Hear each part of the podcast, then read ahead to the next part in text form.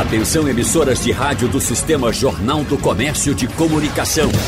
No ar, debate em rede. Participe! Rádio Jornal na internet. www.radiojornal.com.br entre as muitas transformações motivadas pela pandemia da Covid-19 estão as mudanças nos modelos e relações de trabalho. Setores que não se imaginavam sem a presença física dos funcionários passaram a operar à base do home office. Agora, à medida que a vacinação se expande, empregadores e colaboradores começam a ponderar as vantagens e desvantagens do trabalho remoto. No debate de hoje, vamos conversar com especialistas sobre as tendências para o presente e também para o futuro das relações de trabalho. Inicialmente, nós damos o nosso bom dia ao doutor em Educação Tecnológica e gerente de negócios educacionais da César School, Carlos Pompeu. Doutor Carlos, seja bem-vindo. Bom dia para o senhor. Bom dia a todos. Muito obrigado pela presença. O professor universitário, mestre em administração e especialista em gestão estratégica de capital humano, André Ribeiro. Professor André Ribeiro, seja bem-vindo, bom dia. Bom dia, Wagner, bom dia, prezados, Wagner, prezado Carlos, prezado Alexandre. Bom dia, ouvintes. Prazer estar aqui com vocês. Muito obrigado pela presença. A gente conversa também com um psicólogo especializado em crises e emergências e especialista em recursos humanos, Alexandre Garré. Doutor Alexandre, seja bem-vindo. Um abraço para o senhor. Muito obrigado pela presença. Obrigado a vocês e bom dia a todos. E vamos ao debate, né? Vamos lá. Inicialmente, doutor Alexandre, nos diga, por favor, como é que está a cidade de São Paulo, essa cidade que a gente sempre escutou como sendo a cidade que não dorme, quando dorme acorda cedo, a cidade do trabalho. Aqui no Recife, região metropolitana, nós, quando saímos às ruas, nós já percebemos uma movimentação praticamente normal ao antes pandemia, o período anterior à pandemia, com muitos engarrafamentos, trânsito sempre congestionado, muitas pessoas circulando. São Paulo já voltou a uma vida normal? Olha, normal de tudo não, mas já, já tem um grande movimento, o trânsito já está já tá bem razoável. Hoje, pela manhã, por exemplo, tínhamos 75 quilômetros de engarrafamento já. Uhum. É, as empresas estão definindo a, a volta por determinados setores, não, não é todo mundo que vai voltar para ter a, para se manter o modelo híbrido, nem todo mundo vai voltar, as grandes empresas, muitas empresas vão voltar ainda em outubro, novembro, dezembro, janeiro, e já se sabe que nem todos voltam ao mesmo tempo ao trabalho, haverá uma espécie de é, remanejamento das áreas para que não haja uma, um grupo muito grande nas empresas, enquanto a gente está discutindo aí a própria questão da, da nova variante Delta, da, da terceira dose, inclusive, uhum. que São Paulo já aderiu à terceira dose, e muita gente ainda não está com a segunda dose completa. Então, tem que se aguardar um pouco para que tudo volte à normalidade, mas já temos os restaurantes bem frequentados, é, já temos shows, já temos é, ambiente da só a área esportiva ainda não, não abriu, ainda não temos o futebol presencial, tanto é que a, a seleção brasileira vai jogar em São Paulo, mas não haverá público, só alguns convidados. Então, ainda está se tomando muito cuidado em São Paulo com relação à, à variante Delta, mas as empresas estão sim planejando e retomando aos poucos a, a sua, a sua rotina, mas é, é se gostou muito do modelo home office e já se sabe que boa parte vai se manter nesse modelo, até por uma questão dos espaços. Muitas empresas em São Paulo entregaram seus espaços nesse período todo de um ano e meio e reduziram. E tinham três andares, ficaram com um. Então, isso significa que eles não vão poder mais ter a mesma quantidade de colaboradores no mesmo uhum. espaço. É. O senhor já voltou à atividade normal ou ainda continua no home office? Eu, eu, estou, é, eu estou vindo ao escritório, uhum. mas assim, a gente tem a questão do, do distanciamento e com bastante. É, o, consultório ficou parado um tempo, está tudo virtual ainda, e é, algumas pessoas estão voltando a atender presencialmente, mas a gente está respeitando um pouco o distanciamento social e aquelas é, é, o que é necessário para que se para que se conclua esse processo da pandemia. É, o que está se percebendo um pouco mais de movimento são nos aeroportos. As pessoas começaram a voltar um pouco a viajar é, em função de necessidade de trabalho uhum. e algumas pessoas porque têm familiares fora querem viajar então, isso, os aeroportos já estão sentindo um pouco mais de movimento. Isso, sem dúvida. E a nossa realidade aqui, doutor Carlos Pompeu? Recentemente nós conversamos aqui nesse mesmo debate com o presidente do Porto Digital, Pierre Lucena, e ele foi taxativo em afirmar e acreditar que tudo voltará ao normal. As pessoas voltarão ao trabalho presencial assim que a pandemia for efetivamente controlada. No que diz respeito a César School, o que é que o senhor diz? Voltarão todos a atuar como no período pré-pandemia ou alguma coisa vai mudar? Não, sempre muda alguma coisa, certo? A escola, ela no dia 1 da pandemia, ela ficou toda online, foi um super desafio. É claro, a gente está falando de uma escola de computação e design, as pessoas estão acostumadas a, a usar os meios digitais, mas mesmo assim foi um desafio. Então a gente foi se preparando e os prédios também foram, foram se preparando. Então, acho que a fala do, do presidente do Porto Digital está correta, porque os aparelhos, né, todos os equipamentos do Porto Digital estão se preparando para uma volta. E essa volta já está acontecendo gradualmente. É claro que quando você fala de escola, você fala de alunos, você fala uhum. de pais, e é um processo que vai depender muito do que acontece é, com as escolas em geral. Né? Então, até que os alunos, na né, idade de, de educação que a gente está, sejam todos vacinados, segunda dose, a gente continua online e vai aos poucos voltando a oferecer os cursos presencialmente. Agora a escola está tá preparada, isso é que é importante. Acho que o Minarelli falou muito bem que é, muda, né? É, os espaços diminuem, é, as pessoas, é, algumas preferem ficar em casa, porque tem algumas questões talvez que surjam no debate aqui, é a questão da produtividade, a questão da, da qualidade de vida, saúde mental, então, são coisas que também é, perpassam essa volta, né? não é só a pandemia, tem um conjunto de, de, de características aí que a gente tem que analisar. Mas eu acredito que a gente vai voltar sim, com muita segurança, distanciamento e esse revezamento que o Minarelli falou vai ser, eu acho que a, a, o novo normal, né? Pelo menos nos próximos meses, eu acho que é assim que vai começar. É, e nós estamos falando de um ambiente digital, né? Que é a César School, Isso. do Porto Digital, então, e outras atividades, né? Como é que ficarão nesse processo de retorno? E outra coisa que a gente deve observar também, agora eu me refiro ao professor André Ribeiro, é a situação do colaborador. Como é que está a cabeça dele? Né? Eu tenho certeza que, à medida em que a idade é, avança, o, a, os trabalhadores ou os colaboradores de idade mais elevada, todos estão querendo, ou pelo menos a grande maioria, a gente não pode evidentemente colocar todos nessa mesma conta, mas a grande maioria, pelo que a gente observa aqui, pretende voltar ao trabalho presencial.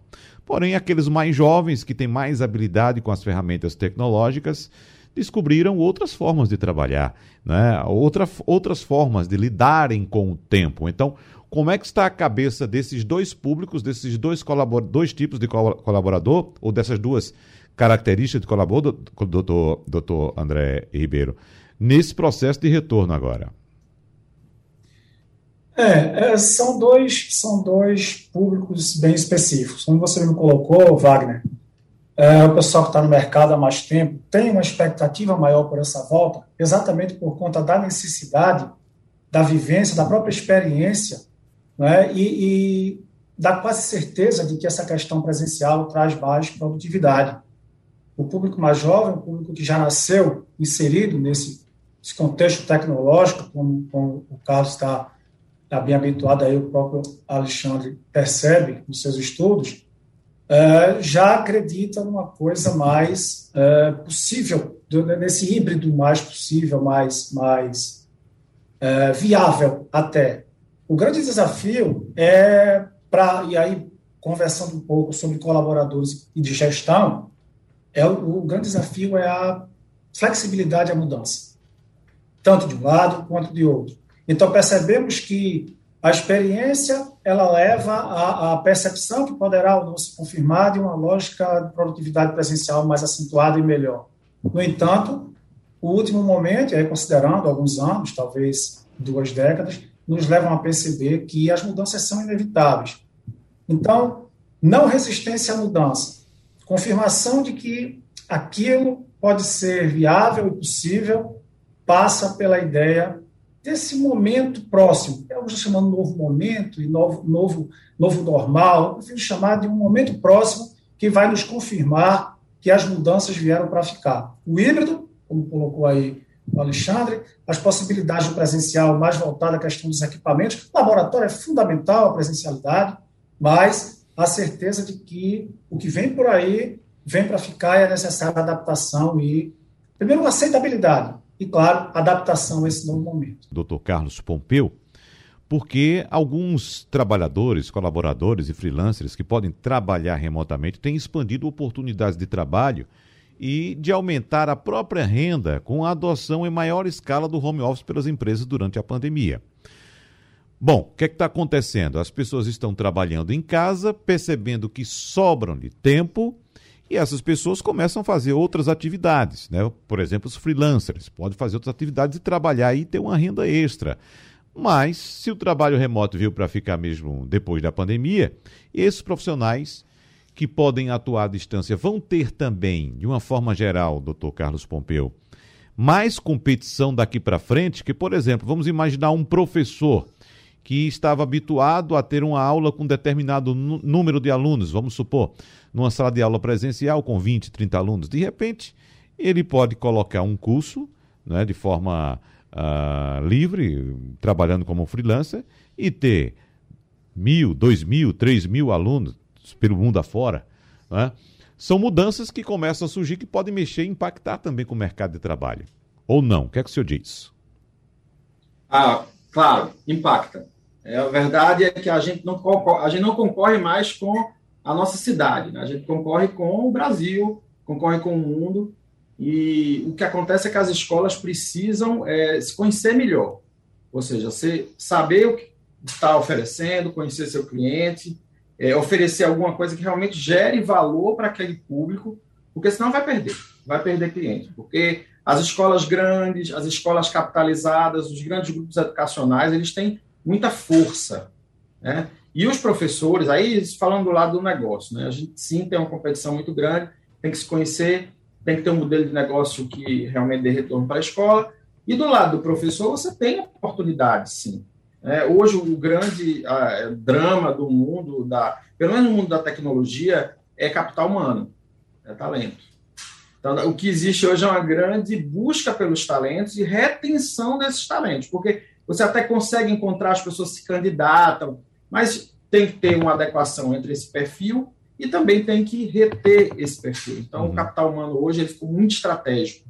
Não existe mais é, uma outra forma de tratar o nosso, é, assim, nosso, nosso grupo, nosso, os nossos times sem muito cuidado. Né? Você tem que ter cuidado, tem que oferecer uma série de coisas. E aí, esse professor que você falou vai pesar isso aí. Você tem que é oferecer condições tecnológicas, condições é, é, de remuneração, é, enfim, uma série de outros benefícios para que esse professor ele veja vantagem em trabalhar no seu, no seu é, negócio, na sua empresa, na sua IES, seja o que for. Então, realmente, tem uma competição enorme. Uhum. Então, vamos saber também do professor André Ribeiro, que é professor e também especialista em capital humano. Como é que esse profissional está se preparando para essa nova realidade, professor André Ribeiro? Porque, como a gente acaba de escutar, existe de fato essa possibilidade, como foi apontada pelo doutor Carlos Pompeu, e o profissional que se preparou, evidentemente, que fez essa imersão tecnológica durante a pandemia, que aprendeu a utilizar novas ferramentas, de repente ele começa a olhar para as contas dele e percebe que lá na escola onde ele trabalhava, ele recebia um salário X. Aí ele percebeu que trabalhando em casa de maneira remota, fazendo suas aulas ali, ele pode ter o seu x elevado à segunda potência, ou quem sabe ter um x ao cubo, ou um x elevado a n, não se sabe ao certo.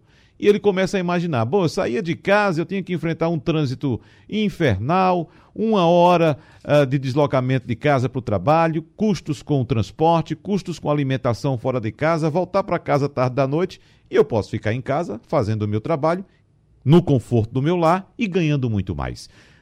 Pode acontecer isso no seu entendimento, professor André Ribeiro?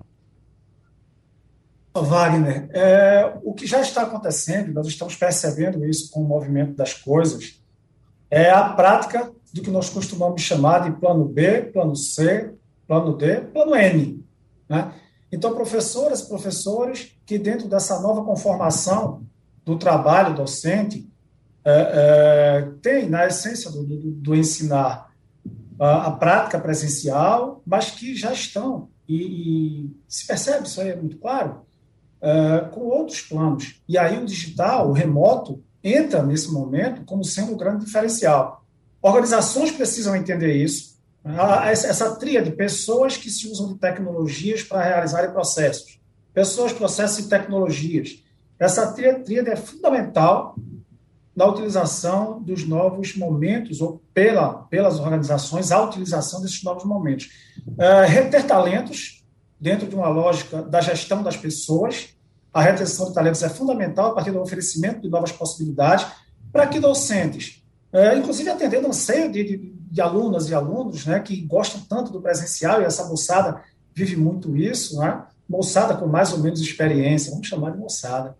É, organizações precisam entender isso, mas é certo que as possibilidades da atuação docente elas aumentam a partir do momento que se observa que é, deslocamentos não são mais tão necessários, a questão da disponibilidade, ela vem substituindo é, acentuadamente a questão dos horários fixos, então estar disponível hoje passa a ser prioridade para profissionais e para as organizações, a produtividade aumenta e com isso se percebem novas frentes. E claro, como, e, e aí o professor Carlos Pompeu aí está numa área em que essas possibilidades aumentam a cada dia pelo surgimento de novas propostas. Isso é real. É, vai também do nível de aspiração de carreira de cada um e cada um, para estabelecer os momentos em que continuam com suas atividades é, já rotineiras e que inovem também, possam criar novos momentos para possibilitar ao mercado também novos oferecimentos. Eu penso que existe essa possibilidade do plano A, B, C, dentro da organização de uma agenda propícia à execução das atividades na área de cada um e cada um. Isso é real. Bom, professor Alexandre Garré, num país de 15 milhões de desempregados, quando a gente faz uma relação ou faz uma imersão nessa, nesse setor digital, a gente percebe é, que a gente começa a ouvir frases como essa, de reter talentos, né? situações como essa, reter talentos. A gente sabe que é um público profissional que é muito bem treinado, Há vagas, evidentemente, no setor, mas para esse público muito bem treinado, enquanto nós temos um contingente de pessoas que é, talvez pelo fato de não terem esse preparo, essa qualificação técnica, não consiga colocação no mercado. Mas qual a avaliação do senhor para esse cenário que estamos tratando nesse segundo bloco e o que vem pela frente, doutor Alexandre Garreal? Olha, nós temos que eh, ver, nós temos dois aspectos que, é, que a pandemia mudou. A mobilidade das pessoas, então, muita gente que estava trabalhando em São Paulo, por exemplo, se deslocou para o interior, para outro país, para um outro local, e está trabalhando desse local. Então, a pessoa já percebeu que é possível trabalhar em Portugal, trabalhar na Itália, na Espanha, nos Estados Unidos, do, do lado das empresas. As empresas precisam de novos talentos, principalmente na, com bastante informação, com bastante tecnologia, preparados para trabalhar nesse novo formato digital. E ah, as áreas de recursos humanos passaram a recrutar pessoas globalmente, não mais localmente. Então, isso também impacta né, esse grupo de desempregados, porque são pessoas que normalmente não têm a, a, a educação é, muito, não são tão preparados do ponto de vista da educação. Geralmente, quem tem menos educação tem menos oportunidade de trabalho e também, do ponto de vista tecnológico, não estão tão preparados para participar de times, de equipes, de produtos, de serviço. Então, isso, isso cria uma concorrência até desleal para a mão de obra local. Então, o Brasil vai continuar a manter um, um alto índice de desemprego, porque hoje nós temos oportunidade de, é, de atrair talentos que estão fora, que estão na América Latina, que estão nos Estados Unidos, que estão na Europa e que têm um preparo melhor até para uhum. trabalhar e, pode trabalhar na forma é, à distância. Isso, inclusive, para os professores, né? Nós que é, damos aula, a gente sabe que hoje o professor ele não precisa mais estar no local da faculdade, mas em qualquer parte do mundo ele pode dar aula. Então, isso criou uma concorrência maior, evidentemente, e, e isso vai impactar muito no, no, novo formato de trabalho.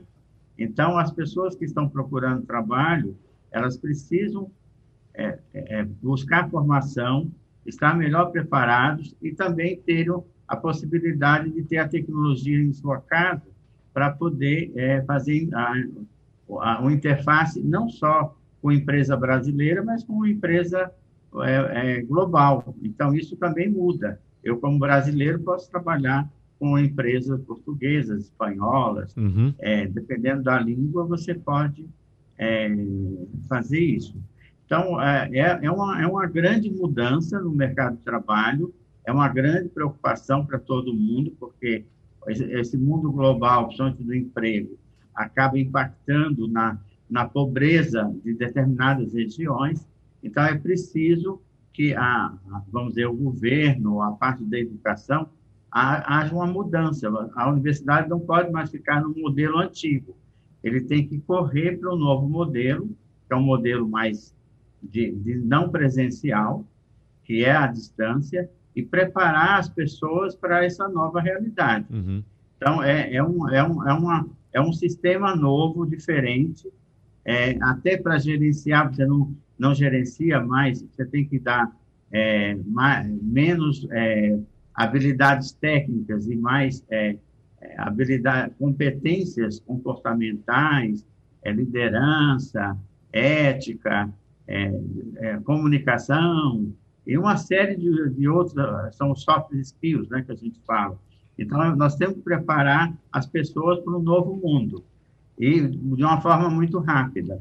E, você sabe que a, a, formação, a educação, não, não muda tão rápido assim. A gente tem um modelo tradicional e vai ter que mudar muito rápido, e isso deve impactar no mercado de trabalho por longo tempo.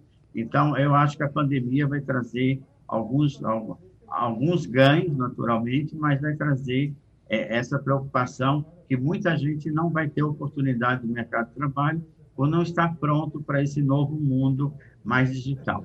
Nesses modelos que o senhor cita, doutor Alexandre Garré, nós temos uma disputa aí entre um segmento que, é, como sabemos, defende o retorno completo, total dos trabalhadores, dos colaboradores ao trabalho presencial.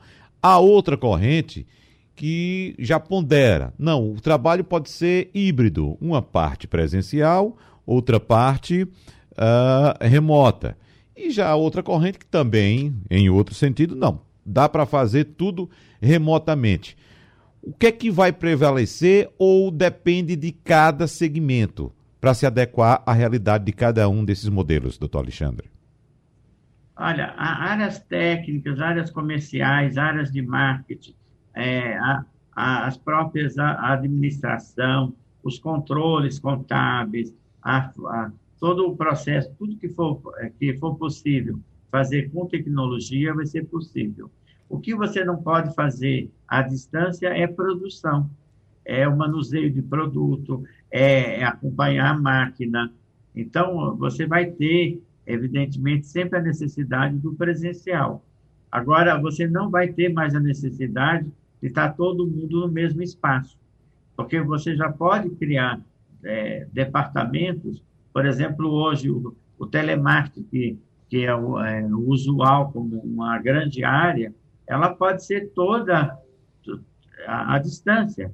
E a gestão por ferramenta vai, vai ter que ser diferente, a forma de liderar, de cobrar, de verificar metas, de, de treinar, inclusive, esses colaboradores. Então, a gente entrou numa, numa, numa, numa aceleração do, do aprendizado à distância e também do trabalho à distância. Então, não, nós não vamos ter o retorno ao passado completo. Uhum.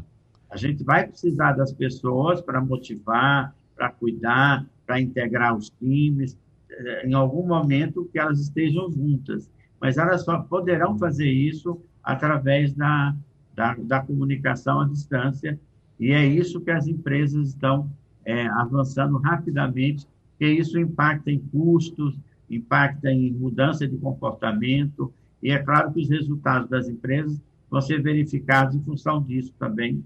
E é evidente que o presencial, principalmente na educação, é muito importante, porque é o olho no olho, é a convivência, é, principalmente para nós brasileiros, que temos a coisa do, do estar junto, é, os latinos. Então, isso é, uma, é, um, é um novo hábito que vai se criar. Acredito que a nova geração, que está mais acostumada com tecnologia, vai se adaptar melhor do que as pessoas mais velhas, mais maduras. Agora, nem tudo é novo, né, doutor Carlos Pompeu? Porque, como citou agora o doutor Alexandre, por exemplo, a questão do telemarketing, antes mesmo da pandemia, havia serviços que você, por exemplo, de atendimento ao cliente, que você telefonava lá para o saque da empresa e era um cidadão lá na Índia que te atendia. Né? Você pensando que estava falando com um cara aqui na Dantas Barreto, mas ele estava lá na Índia, né, doutor Carlos? Exato. Não, é isso, isso é verdade. Muita, muitos dos processos dentro das empresas de tecnologia já, já eram digitais, certo? A presença é, é importante porque tem a questão da cultura. Eu acredito que além da, do, da questão dos custos, é, vai ser sempre uma, um, um, jogo entre é, manter a convivência é, de maneira estratégica, de maneira híbrida, mas é, pensando em custos, claro que existem economias enormes, é, mas pensando na cultura. Porque o, eu acho que a grande revolução que a gente está passando agora é uma revolução nas pessoas, na forma de trabalhar né? Tecnologia a gente já tinha de alguma forma, claro, tudo foi aperfeiçoando. É, hoje você usa o Zoom aqui para fazer essa entrevista. Antes não era tão bom, melhorou muito em um ano. Então, é, o que vai acontecer é que as, as, os meios de comunicação digital, os produtos digitais, a forma de trabalhar, né, a educação vai mudar. Os professores hoje, para você ter ideia, eles é, não só estão sendo preparados é, é, pelas escolas, mas eles estão buscando é, formas de gerir esses portfólios de produto que eles, produtos que eles têm. Muita gente está vendo disso. E já vivia há muito tempo, né? O YouTube está uhum. aí, todo mundo sabe disso. Então, isso vai, o, que a gente prevê é uma, um aumento disso. As empresas que estão fazendo a transformação digital agora vão crescer. Né? Então, aquele medo inicial, é, não, não vai ter mais presencial, ele tende a, a, a se diluir quando os resultados da tecnologia começam a aparecer, né? Mas é uma grande mudança de modelo de negócio, de mentalidade, de gestão, principalmente. E, e quando a gente fala em gestão, é, um, é uma mudança radical, uma mudança para acompanhar a pessoa, não é só para acompanhar a meta. A gente tem meta, não todo mundo sabe, mas a gente tem que acompanhar como aquela pessoa está, né? O que ela precisa, qual é o sonho dela. Porque se a gente alinha com o sonho do colaborador, a empresa vai junto. Então é uma mudança global. Ô, doutor é. Carlos, o senhor cita essa questão de estarmos trabalhando aqui, todos nós, através de, uma, de um aplicativo chamado Zoom, mas é bom que se diga que todos nós precisamos também de treinamento para utilizar essa ferramenta, que nem todos Sim, têm claro. habilidade para utilizar Verdade. essa ferramenta. E digo mais, doutor Carlos, até a própria ferramenta precisa também se adequar a esses novos tempos. Eu acredito que muita novidade deve surgir aí nos próximos próximos dias, Sim. quem sabe, né? Porque essa ferramenta já existia antes da pandemia. E não, não, mudou nada por causa da pandemia. É a mesma ferramenta que usávamos, usávamos lá atrás, antes da pandemia. Né? Então, certamente devia alguma novidade por aí, principalmente com a adoção do 5G, né? É, ela, exatamente. É uma melhoria de segurança, principalmente, porque no, no processo de. Durante a pandemia teve muito hackeamento, né? Então, a gente vai ver aí uma, um boom de cibersegurança. Vocês podem acompanhar isso. Eu acho que vai ser o, o tema de 2022. Segurança cibernética em todos os níveis e entrando no estratégico das empresas. Né? Então, acho que o Zoom ele pode é, e, e, trabalhar muito nesse sentido e, e também agregar ferramentas de interatividade. Tem surgido outros, outros negócios, startups, que você consegue mexer com o ambiente de educação, mais visualmente falando, com jogos, existe um, uma, uma, entrada da gamificação dentro do, do, da aula, né? porque você precisa dividir os grupos, precisa animar, precisa usar metodologias ativas para poder é, estimular. E hoje, por exemplo, na César School, a gente já tem uma metodologia de educação em que o aluno tem um processo prático, ele vai começar com uma empresa, o projeto, trabalhar soft skills, como foi falado. Então, é, é, é um, é o hard e o soft caminhando junto, certo? E com tecnologia.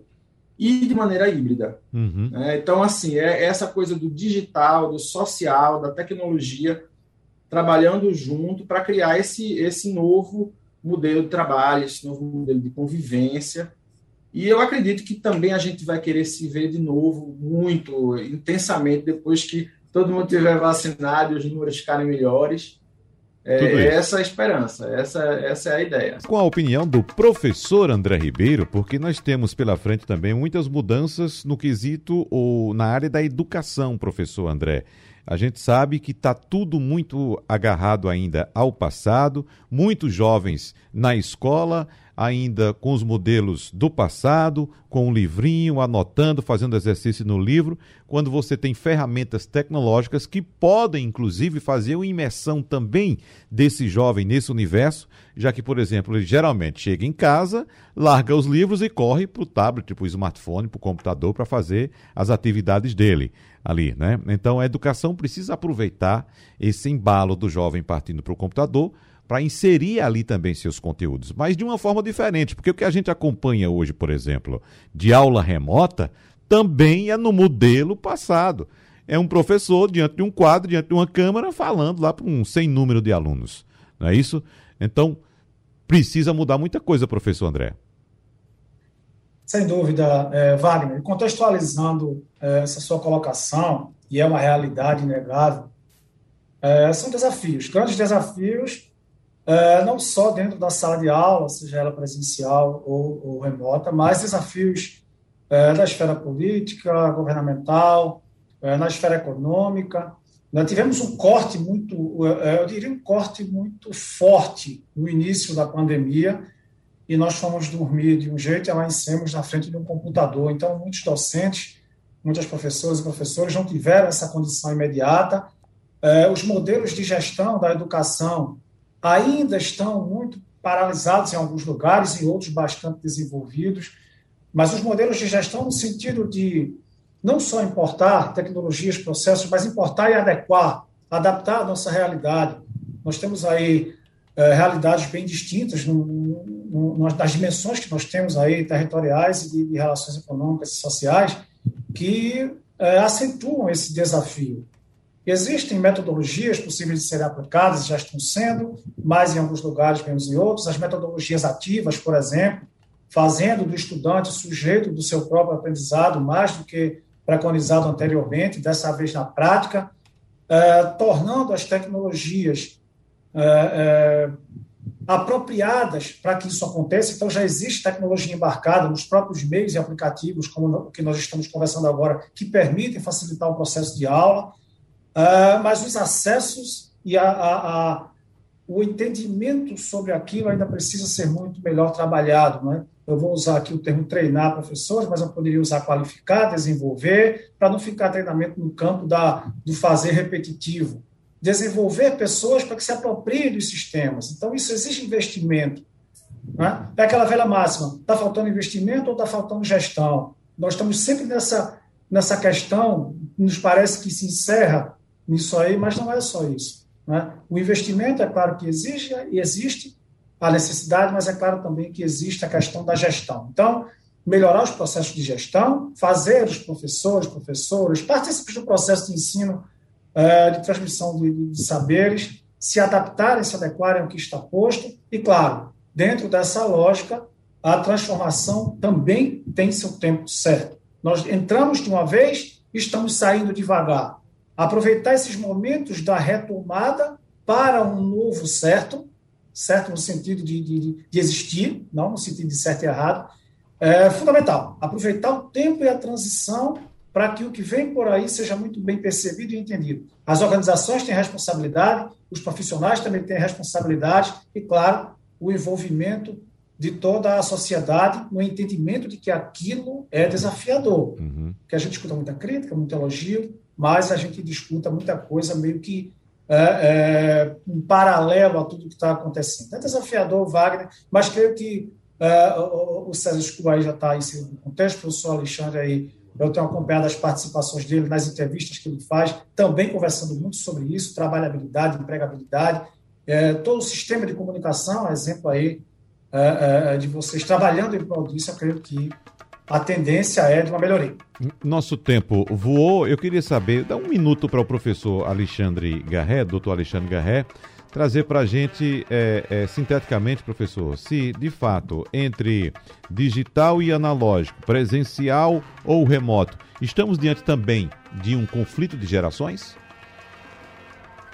Olha, a gente tem aí, evidentemente, um conflito, porque as pessoas mais maduras têm mais dificuldade de se adaptar ao novo mundo, mas na questão dos jovens, a gente precisa cuidar também da questão psicológica, porque a tecnologia o tempo todo também desgasta a questão do, do próprio do próprio ser, do cérebro, cria estresse, cria uma série de problemas, isola, eles ficam menos é, menos sociais, né? Isso pode criar questões psicológicas importantes, é, como até a gente vê no, no Japão, os jovens casando com, com, com bonecas né, é, uhum. virtuais. É. Então, a gente tem que evitar é, a proximidade das pessoas, o contato, o relacionamento, isso é importante. Então, a pandemia não vai tirar o lado humano das relações das pessoas é necessário que tenha um equilíbrio. Agora, é muito mais fácil para as novas gerações se adaptar a esse mundo que é mais tecnológico, menos, menos presencial em relação ao, ao relacionamento nas empresas, e provavelmente as empresas vão achar um caminho para que isso possa acontecer de forma cultural, como a IBM, por exemplo, já faz isso há muitos anos e com certo sucesso, é, envolvendo diversas culturas, mas é, vai ter um momento que vai ter que juntar todo mundo, todo mundo se conhecer, olho no olho, abraçar, porque é importantíssimo do ponto de vista psicológico o relacionamento humano. Eu ainda tenho 30 segundos para o doutor Carlos fazer alguma pontuação. Doutor Carlos. Bom, é, eu só diria que, além de tecnologia, que é uma coisa que está aqui no tópico mais importante, a gente tem que pensar muito em inclusão, em diversidade.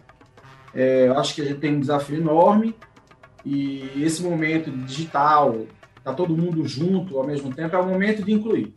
Então, eu diria que a gente tem que pensar nas pessoas e tentar fazer com que elas se eduquem mais para poder transformar o mundo. Né? Eu acho que esse é o grande objetivo da gente. Muito obrigado, então, doutor em Educação Tecnológica e gerente de negócios educacionais da César School, Carlos Pompeu ao professor universitário, mestre em administração e especialista em gestão André Ribeiro, gestão estratégica do capital humano, e ao psicólogo especializado em crises e emergências e especialista em recursos humanos, Alexandre Garré. Muito obrigado a todos pela participação no debate de hoje. Um abraço e até a próxima. Tchau, tchau. Sugestão ou comentário sobre o programa que você acaba de ouvir, envie para o nosso WhatsApp 99147 8520.